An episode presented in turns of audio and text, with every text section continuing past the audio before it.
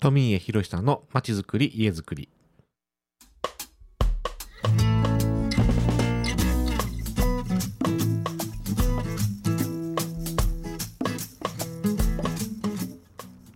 私が今まで携わってきた建築のことやそれにまつわるまちづくりのことを話します。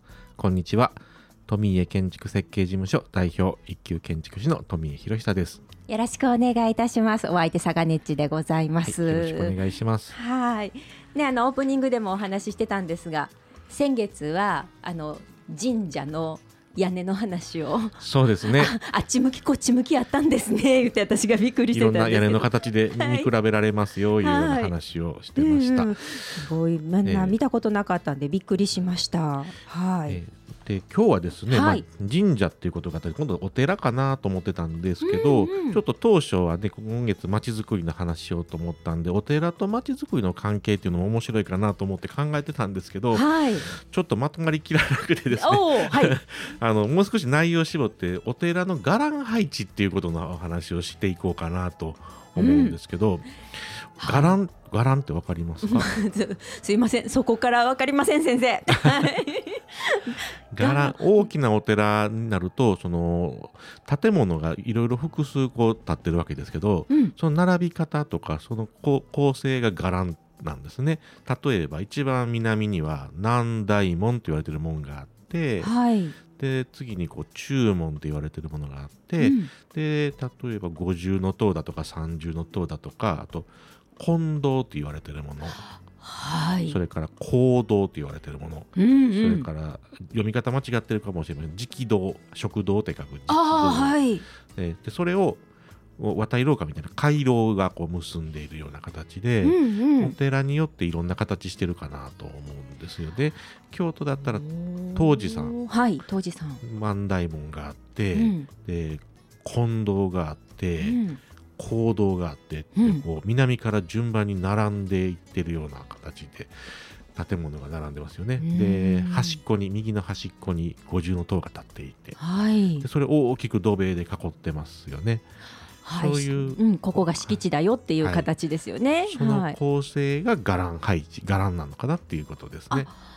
なるほどじゃあ全体どんな風にこう配置されているかっていうのを伽藍というっていそうことなんですよね。はいうんでこれがお寺によっていろいろあるんですね。ここの話をちょっと今日はしようかなっていうふうに思ってます。なんか五重の塔っていうと当時さんの印象が強いんでなんか固有名詞みたいな風にも思ってたんですけどそれでもないわけですよね。すごい。ね。全く何も知らんのがバレますけど。もうあれは単純に塔と呼べば 塔なあ、はい。塔なわけですね。塔で塔なるほどなるほど。はい。で三重の塔もあれば京都だったら昔やったら聖国寺に七重の塔っていう もう超高層タワーのようなものあがあります。へー。はい、台風でこけたそうですけども、そうですか、はい、あと岡崎の方には八角九重の塔っていうのもありましたし結構高層タワーみたいなものがこう平安からずっとあったんですね。あ。そうなんですえね、ーすごい技術だなと思いますけど、うんなんかそれのなんか構造的な解析で東京のあのスカイツリーが作られてるとかいう話もありますけども。それを参考にしてっていうこ何か構造的な、えーところで使っているっていう話ですね。えー。へそんな、まあ、塔と言われてるものですけど、はいまあ、じゃあ塔って何だろうって、うん。塔っていうのは、まあ、中国に伝わる前のそのインドで仏教が発祥した時に、そのお釈迦さんのほ骨をうん。埋める、あほそのぶっしゃりと言われてその骨が尊いものだから、はいはい。まあ、それを安置する場所としてうん。ストゥーパっていうのを作られるんですねストゥーパスというはいでこれがあの中国に伝わって、まあ、なんていうのかな、こうまあ、盛り土みたいな形の何かこうモニュメントみたいなものなんですよね。はいはい。それがあの中国に伝わるとその盛り土からあの金で作られる形になるね。塔,、うん。塔の形に。はい。でそれが日本に伝わって五重塔とか三重塔にこう変わってくるわけですけど。へそれがあの、まあ、塔の起源なんですストゥーパです。あ。五重塔はじゃあ何が目的かっていうと、うん上から眺めるとかそんなんではなくてですね、はい。その仏舎利を収める場所なんですね。えへえ。まあおお墓というか仏さんのお墓みたいな感じですか？お釈迦さんのお釈迦さんの骨骨を神聖視してそれをお納める。祭る祭るというか。祭るに近いんですかね。のかな？はい、まあ、お納めするはいそうですそうです。建物。そうです。そのストゥーパなんですね、はい。その骨を納める場所、だからすごく尊いもう仏教を象徴するようなものになるわけですね。よはい。はい、でそれと,、えー、と今度は仏教世界のこう仏像たちがありますけども、うんはいね。それの本尊が安置する大事なお堂として金堂金の堂。はい。金堂というのがあるうんんですね。うん。で金堂と塔が大体こうセットになってくるわけなんですよ。うんすごい大事なところなんですね。はい。はい。でそれから講堂うん。講っていうのは講義の講ですけども、はい。まあ、そこはいいろいろとこうぎ行事をするようなうん。場所になります、そこにもはい。仏像はありますけれども、うんまあ、あのそういう式式典とか何儀式をするうん。場所っていうことになりますね。はい。でこの3つで大体こう構成されていくわけなんですけどもそれを回廊と言われてる屋根のある渡り廊下ですね、はい。それでこう囲っていくとで南には南大門南の大きな門はい。というもので入り口をこう作るという構造なんですけどじゃあどういう順番に何が並んでるのかっていう話なんですね。はい。これを えっと口で言うのがすごく難しいなって思いますけども 今ね、えーあのね参考のね資料であの持ってきてくださったんですけどすごい難しいですはいね。はい、この この紙はいわゆる中高生の時にあの教科書で渡せるあの日本史便覧のあ図案ですそうなんですね。はい見た覚えが。だから子供の時習ってるはずなんですけど はい。はい。えっとまあ例えば、うんうんまあ、四天王寺から始めると、はいまあ、。593年にできたと言われてますけども、うんうん南大門があってはい。でその次その南大門の北側に塔があってはい。でその北側に金堂があってうん。でその北に講堂があるとはあ。縦一列っ縦一列ですね。ていうはい。順番を回廊で囲んでて、えーなんていうのかない一直線に行くわけなんですよね。うんうんうん奥に奥に向かっていく感じですね。こはい。れがまあ一つパターン1なわけです。はい。で次は飛鳥寺はい。596年ちょっと後ですちょっけども、とだけ後ですね。はい。こう南大あごめんなさい注文言うの忘れてましたね。注文。は。ない南大門があって、そこからお寺の範囲ですよで次注文があって、うん金堂と講堂それから塔を囲むエリア一番神聖な中心部なるほど。そここはまたちょっと違うよっていうのではい門があるわけでね。ですそこに注文注文。があはい。ね、そそこから内側が神聖な場所なので、うんごめんなさい南大門はちょっと置いといて、まうんうんあ、注文に囲まれたはい。エリアの中に、えっ、と飛鳥寺真ん中にまず塔を建てるはい。まあなんかど真ん中です。ど真ん中にはい。で東と西と北3箇所に金堂を置くほう三箇所にこうちょっと囲むみたいな感じですね。塔をね。西はい金堂とか東金堂とか北金堂とかうんうんうん金堂を置く、はい。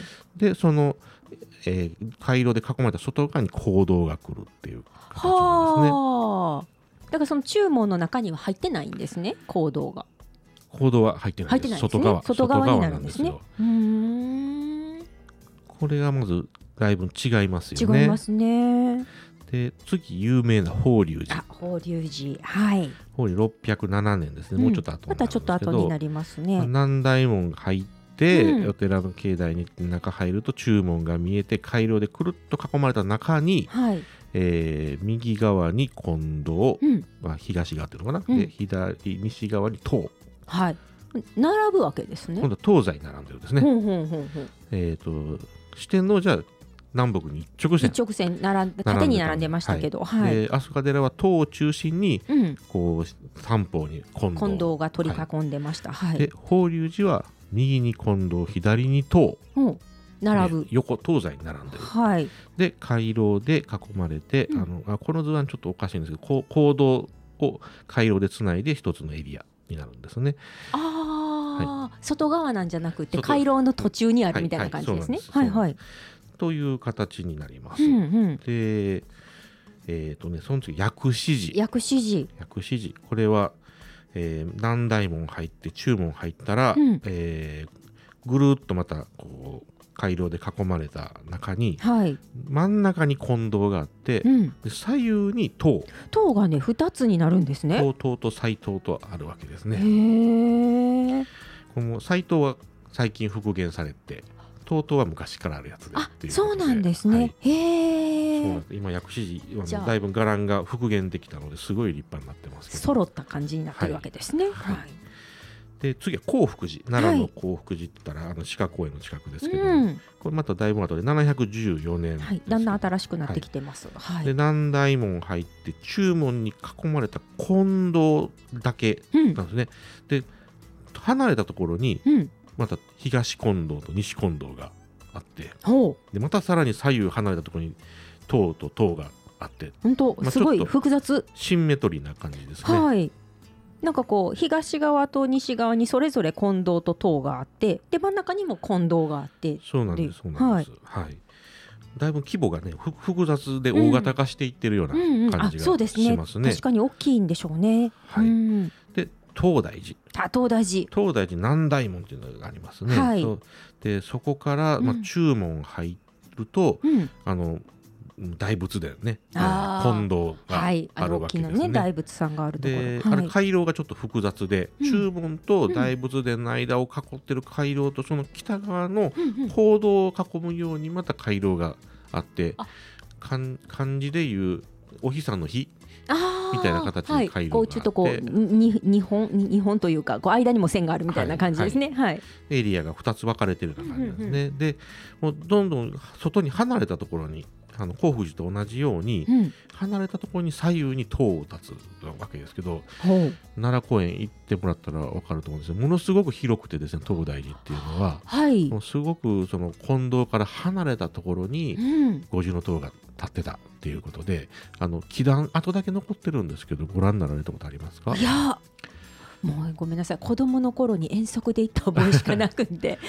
その後は記憶にないですね。塔塔のイメージがないです。塔が立ってないんですよ、もうなん盛り土だけが残ってるようなあだからなんんでですすけどねその形は残ってるんですね。ななのであの森の中を散策するとあこんな遠いところに五重塔があったんだみたいな。あとあとはあるからっていう感じですね。へえ、で今6つ言いましたけども、ええ。もっともっと本当はバリエーションがあるんですが、うん。ちょっとここで一つ覚えておいていただきたいのはこの伽藍配置の中のこう上座下座的なものがあるんですけど、はい。ええええ。えーとまあ、例えば右京左京はい。だったら、まあ、左京の方が上上座でしょ？うん。お内裏様京美だとか、あはい、はい左の方がで東側、はい。まあ天使が南面した左側。東あ、そうですね。はい。が上。なので、えー、とこれも、えー南に向いて左側、要は東側の方が上座、あ東が上座。はい。西が下座なんですね、うんうんうん。であと南北で言うたらうん。南の方が上座、北北の方が下座なんで。そうなんですね。だからこう絵で見た時の下の方がしあの上座になるわけですね。はい、はいはい。でこれでその考えでもう一度今の説明を聞いてもらうとちょっと面白いなと思うんですけど、はい、えーまず四天王寺は塔が一番南なんですよね。うんそうですでね金堂で講堂なんですよね。はい。塔塔が一番大事塔が一番はい。塔スーパー仏舎利が大事、うん。でその次仏像の安置してる金堂が大事、うん。で実際儀式をする講堂がそのじ下になるという形で並んでるわけですね。はい。で今度飛鳥寺は中心が塔。うんうんうん。塔が一番大事はい。ですね。南であって真ん中、うん。で金堂金堂金堂と東西北と並んでるんですけどおそらく東の金堂が一番こう良くてですね。はい。で北と西がその次のものになるのかなっていう形で,、で行動はやっぱ北の方に外れてるわけですね。そうですね。はい、で今度は法隆寺、うん。法隆寺は、えー金堂と塔やったら今まで塔が一番大事だったのが今度逆に金堂が大事に変わってるん本当ですね。だ。はい。塔が西側。東が金堂、近藤になってますね。なんですよはい。はい、っていう配置があるんで,、うんうん。でちょっとねほ他にもねえー、と河原寺っていうのがあるんですけどね、うん。あのそれはね逆なんですよね。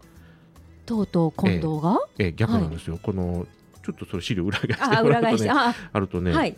右上のところにね、うんうん。えーあはいありました。はい。あ本当だ本当だ。えー塔と近藤は逆で逆にな塔が東側、はい。で近藤が西側になっているというような形でこう左右逆転しているっていうこともあるんで、うーん。このこういうところでねこのはい。塔が一番大事だったのが、うん。近藤が大事に変わっているっていうような変遷っていうのがね、はい、あるっていうのは一つ面白いなっていうふうに思いますね。へえ。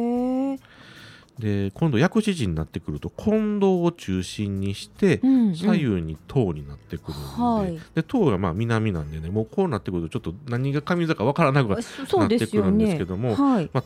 でしかも塔っていうものはそのぶっしゃり非常に大事なものをこうんうんう入れる、人中心的なものが2つはいらないんですよね。そう2つぶっしゃり二つ2つはいらんだろうって思うのが、なんかシンボリックに両側にこう塔が立ってる方に囲まれた近藤みたいな形になるんで、おそらくこれは比重が近藤寄りになってるんじゃないかなって、うん、そうですね。なんかこう真ん中にドンってある感じがしますもんね。そうなんですよで薬師寺以降そういう形の配置が多くて興福寺さんも、まあ、近藤の方が真ん中で、うん。両側に塔が来てるっていうようなことになるんで、まあ、そのぶっしゃりっていうよりは近藤の方仏像の方が大事になってくると。うん。で東大寺に至ってはもうまさにあの薬師寺と同じ配置なので大仏さん言うだけありますけどやっぱりうん本当に。ど真ん中の近藤が一番重要な位置に来てるのかなはいっていうことで、なんか唐から近藤へちょっとずつこう時代を経つごとに重要さが移っていってるんじゃないかなっていうよううんうなんお話ですね。へえ。なんかこういう建物のこういう配置からその考え方とかっていうのが分かってくるということなんはいですね。はい、もう本当いっぱい情報はたくさんあるんでしょうけども、はい。その一点だけ見ながらでも、うん。あのお寺を見てもらうとあのすごく楽しいかなと思うので、ぜひね特に奈良のお寺なんか、ずっと一日見て回ってもらうと、はいいい勉強になるかなと思います。本当にそんなそういう視点で見たことがなかったのでじゃあちょっと今度は建物の配置でお寺を、はいはい見てみたいと思います。いや今日もものすごい興味深いお話をありがとうございました。はいまあ、あありがという間にこんな時間になりました。はい、じゃあ、えっと、来月ですが、はい、次はね3月14日になりますが、はい、えー、と私のコーナーはうん次回で最終回になってしまいます。ちょっと寂しいですね。なんか2年ほど出させていただいてましたけども、ありがとうございました。えーいっぱい教えてもらいました。最後はちょっとまた原点に戻って京町屋の話で締めくくりたいなと思ってますんで、はい、はいじゃあまた来月も楽しみに来しております。月もよろしくお願いします。はい、ありがとうございありがとうございまました。富家博久のまちづくり家づくり。今日も、えー、富家建築設計事務所代表一級建築士の富家博久さんにお話しいただきました。ありがとうございました。ありがとうございました。